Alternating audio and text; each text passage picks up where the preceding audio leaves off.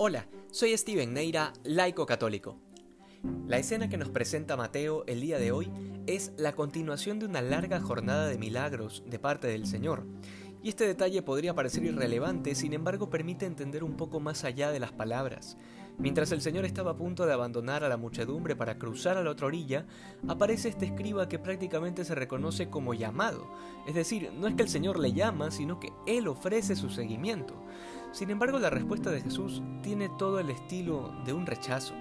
El Señor enfrenta el deseo del escriba de seguirlo con el hecho de que él no tenía dónde reclinar la cabeza, es decir, deja en claro su pobreza material y la ausencia total de seguridades. Los padres de la iglesia ven en esta respuesta un rechazo a la pretensión del escriba de dejarse llevar por los milagros que había visto, sin antes discernir sinceramente el llamado de Dios en su vida. En otras palabras, la motivación del escriba no era la de descubrirse legítimamente llamado por el Señor o la necesidad de responder a un anhelo espiritual netamente, sino que estaba totalmente deslumbrado por la manifestación de las obras sobrenaturales de Jesús, como pensando que al seguir al Señor, él también podría repetir estas obras con la finalidad de ser el centro de atención o de encontrar en esto un escape a los vacíos de su vida.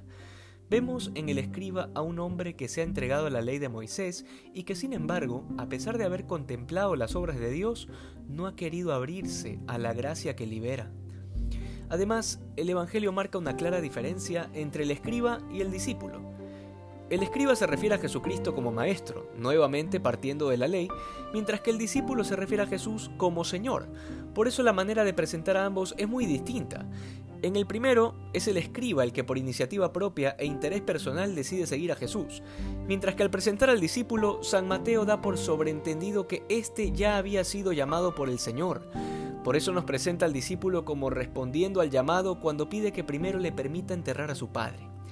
Todas estas actitudes giran en torno al misterio de la vocación y que nos lleva a contemplar las distintas posibilidades al momento de responder.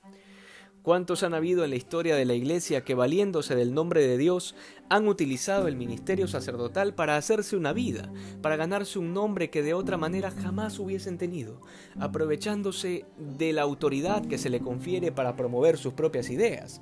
Asimismo, cuántos otros que no debieron ser curas y sin embargo esquivando a los formadores y el escrutinio de la Iglesia, llegaron al ministerio sacerdotal por capricho personal, como una especie de meta personal para sentirse realizados. Y es que además, esto no sucede solo con la vocación sacerdotal. Basta pensar cuántos casados en realidad tenían una vocación diferente, pero habiendo preferido los lazos familiares y los afectos humanos por cobardía, prefirieron escabullirse entre la gente y casarse sin ningún discernimiento. Lo que nos recuerda que el matrimonio también es una vocación que debe ser discernida. El Evangelio de hoy nos invita a analizar nuestras intenciones ante Dios, que es el único al que no podemos engañar nunca. Después de todo, pretender engañar al Señor no tiene otro resultado sino el de terminar engañados nosotros mismos, creyendo ser felices, haciendo lo que no nos corresponde y evadiendo nuestra verdadera vocación.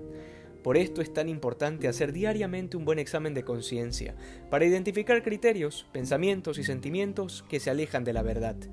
Que hoy seamos más santos que ayer Dios te bendiga.